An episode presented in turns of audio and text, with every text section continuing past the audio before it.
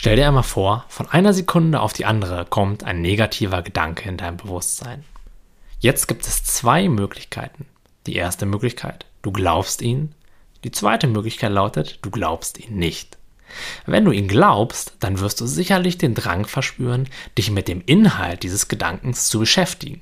Vielleicht wirst du es sogar einfach ohne deine bewusste Entscheidung, einfach aus Gewohnheit tun. Doch wie du sicherlich auch schon bemerkt hast, kannst du nicht mit deinem Verstand entscheiden, den Gedanken nicht zu glauben. Das hat dann eher etwas von sich einreden, dass all das nicht stimmt. Und naja, wenn du einmal kurz nicht hinschaust, dann bist du direkt wieder voll in der Geschichte verwickelt. Das kennt, glaube ich, fast jeder von uns. Deshalb bin ich auch kein großer Freund von Techniken, die auf den Inhalt unseres Denkens Einfluss nehmen wollen. Denn das ist unglaublich viel Aufwand und ich kenne bisher persönlich zumindest keinen Menschen, der das dauerhaft hinbekommt.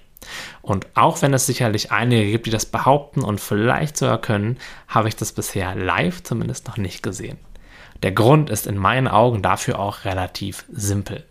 Wenn wir versuchen, Einfluss auf unsere Gedanken zu nehmen, dann versuchen wir, ein Problem auf der gleichen Ebene zu lösen, auf der es entstanden ist. Denn ohne einen problematisierenden Gedanken gäbe es kein Problem. Jedoch glauben wir unseren Gedanken, es gäbe ein Problem. Jetzt glauben wir ihnen auch noch, dass wir durch weitere Gedanken zu einer Lösung kommen müssen und wir glauben ihnen auch, wenn wir das jetzt nicht tun, dann steht die Katastrophe für uns ganz kurz bevor. Und die Ursache all dessen liegt eben viel tiefer als der Inhalt unserer Gedanken. Und zwar liegt sie in unserer Identifikation mit dem Denker. Wenn du nicht den Eindruck hättest, du wärst diese Stimme, dieser Denker dort oben, dann könnte er dir doch erzählen, was er wollte und du würdest ihn wahrscheinlich nicht besonders ernst nehmen. Wenn du jetzt nicht der Denker bist, stellt sich natürlich die Frage, was sind wir denn dann?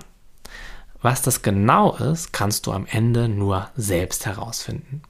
Aber frage dich doch einmal, was ist immer präsent? Was ist vor und auch nach einem Gedanken genauso da wie während des Gedankens? Frage dich vielleicht auch, was hat meine Gedanken und Gefühle mit drei Jahren im Sandkasten genauso wahrgenommen, wie es heute meine Gedanken und Gefühle wahrnimmt und meine Umwelt?